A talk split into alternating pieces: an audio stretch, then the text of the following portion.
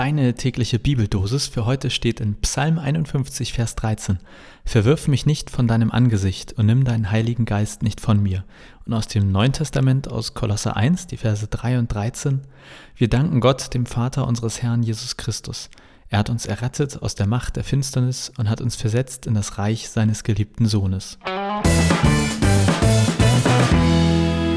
Ich muss gestehen, dass ich heute mit dem Vers aus dem Alten Testament irgendwie nicht so richtig warm geworden bin und deshalb sehr oder eigentlich nur bei den Versen aus dem Neuen Testament hängen geblieben bin. Und da dann erstmal, wir danken Gott, dem Vater unseres Herrn. Ich bin da hängen geblieben, weil Jesus ist unser Herr. Und dann dachte ich jetzt, Jesus oder Gott? Ist der eine unser Gott und der andere unser Herr? Vielleicht ist dir das ja auch schon mal, vielleicht ist dir das ja auch, Gott, was ein Satz, vielleicht ist dir das ja auch schon mal aufgefallen. Manche Leute beten zu Gott, manche zu Jesus, ganz selten auch welche zum Heiligen Geist. Dann machen wir uns nichts vor. Ich werde in den paar Minuten, die ich hier habe, nicht die sogenannte Dreieinigkeit oder Dreifaltigkeit, die Trinität erklären können.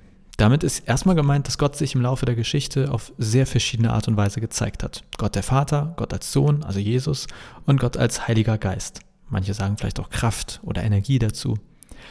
Wisst ihr, was aber wirklich lustig ist? Nein, eigentlich nicht. Ich weiß es nicht. Egal. Auch nach sechs Jahren Theologiestudium ist die beste Erklärung, die ich je gehört habe zu diesem Thema Trinität, eine aus der Jungschar, also einer Kindergruppe aus meiner Heimatgemeinde. Ich glaube, ich habe das da gehört. Da wurde, soweit ich mich erinnere, erzählt, Gott ist wie Wasser. Es gibt ihn flüssig, gefroren und gasförmig. Gott gibt es als Vater, Sohn und Heiligen Geist. Und nein, damit meine ich nicht, dass der Vater flüssig, der Sohn gefroren und der Heilige Geist gasförmig ist. Wäre aber ehrlich gesagt auch irgendwie lustig. Da muss ich jetzt äh, kurz neben Geschichte. Ich war früher jeden Sommer auf Jugendfreizeit. By the way, mega geil. Macht das oder ermöglicht das euren Kindern, wenn irgendwie möglich. Und wenn ich eine Freizeit empfehlen darf, fahrt mit meiner Freundin Trixie mit. Auch wenn das dieses Jahr wohl leider ausfallen muss wegen Corona. Aber dann nächstes Jahr wieder. Wie dem auch sei, ich schweife in meine abschweifende Nebengeschichte ab. Das ist hier fast wie bei Better Call Saul. Wer das nicht kennt, Serie auf Netflix, habe ich gerade fertig geguckt. Kriegt so drei von fünf Sternen von mir. Zurück zur Nebengeschichte. Auf einer dieser Freizeiten war irgendwann das Motto für Morgenandachten Frühstücksaufstriche und ich werde nie vergessen, wie jemand sagte, dass Jesus für ihn wie Nutella sei.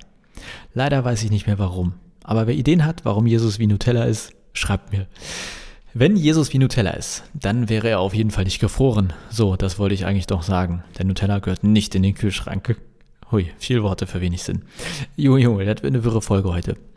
Wir waren eigentlich bei der sogenannten Dreieinigkeit und Wasser mit flüssig, gefroren und gasförmig, dass das für mich immer noch die beste Erklärung ist, um zu beschreiben, was Dreieinigkeit meint. Es gibt nicht das Wasser, es gibt nicht irgendwie so ist Gott, sondern es gibt Wasser immer nur in verschiedenen Zuständen. Und je nachdem, wie man mit dem Wasser in Kontakt kommt, beschreibt man es unterschiedlich, erfährt man es unterschiedlich. Und genau das Gleiche ist eben auch bei Gott passiert, bei dem Gott der Bibel. Sehr viele Menschen haben über einen sehr langen Zeitraum aufgeschrieben, wie sie ihn erlebt haben. Und wenn wir das heute versuchen zusammenzufassen, dann müssen wir, glaube ich, eben mindestens diese drei Zustände nennen. Es gibt ihn als Vater, als Jesus und als Heiligen Geist. Und jetzt kommen wir endlich zurück zum heutigen Vers. Wir danken Gott, dem Vater unseres Herrn Jesus Christus. Da wird also deutlich, wir danken Gott, dem Vater sagen wir Gott, der sich wie Wasser zum Beispiel in flüssiger Form gezeigt hat. Und wir danken ihm, dass es ihn auch in der Jesus-Form gibt, sagen wir mal wie Wasser nur gefroren. Und meine eigentliche Frage war ja, wieso steht da her? Was heißt das?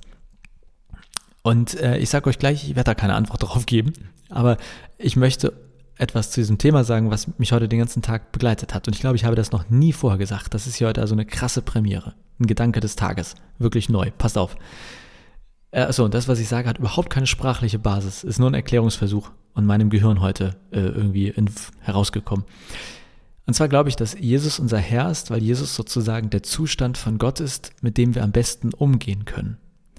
Nicht Gott der Vater ist unser Herr, nicht Gott als Heiliger Geist, sondern Jesus. Und das heißt für mich erstmal, unser Hauptkontakt mit Gott geht immer über Jesus. Ja, wenn wir Herr als Herrscher verstehen, wird es immer schnell schwierig. Und da ist irgendwie auch was dran, aber ich, was mir heute wichtig ist, für mich geht es erstmal um Beziehungsnähe. Ich weiß, das ist keine theologische Antwort und ignoriert die eigentliche Bedeutung vom Wort her, also steinigt mich. Aber ein Gedanke für heute. Ich habe an Wasser gedacht und flüssig, gasförmig und gefroren und bei Wasser habe ich zumindest auch eine Form, die für mich erstmal der einfachste Zugang zu Wasser ist, nämlich flüssig. Das ist auch der Zustand von Wasser, der mir immer als erstes einfallen würde. Müsste ich Wasser beschreiben, ich glaube, ich würde immer als erstes flüssig sagen, obwohl es ja gar nicht richtig ist. Es ist nur ein Zustand von Wasser. Und so ähnlich stelle ich, mir, stelle ich es mir bei Gott vor. Jesus ist der Zustand von Gott, der für uns am besten greifbar ist, der uns am nahesten ist, der uns vielleicht auch als allererstes einfällt, wenn wir sozusagen an Gott denken. Und deshalb glaube ich, dass Jesus unser Herr ist und nicht Gott der Vater und nicht der Heilige Geist.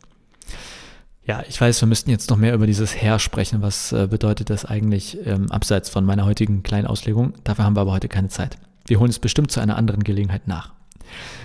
Ich wünsche euch auf jeden Fall einen wunderbaren Tag. Denkt dran, genug Wasser zu trinken. Und das war eine ganz schlechte, äh, ein ganz schlechter Versuch, die Themen des Tages zu verbinden. Ich freue mich auf jeden Fall auch immer über Rückmeldung. Kann es sein, dass ich ganz schön häufig auf jeden Fall heute gesagt habe? Sonst sage ich immer also.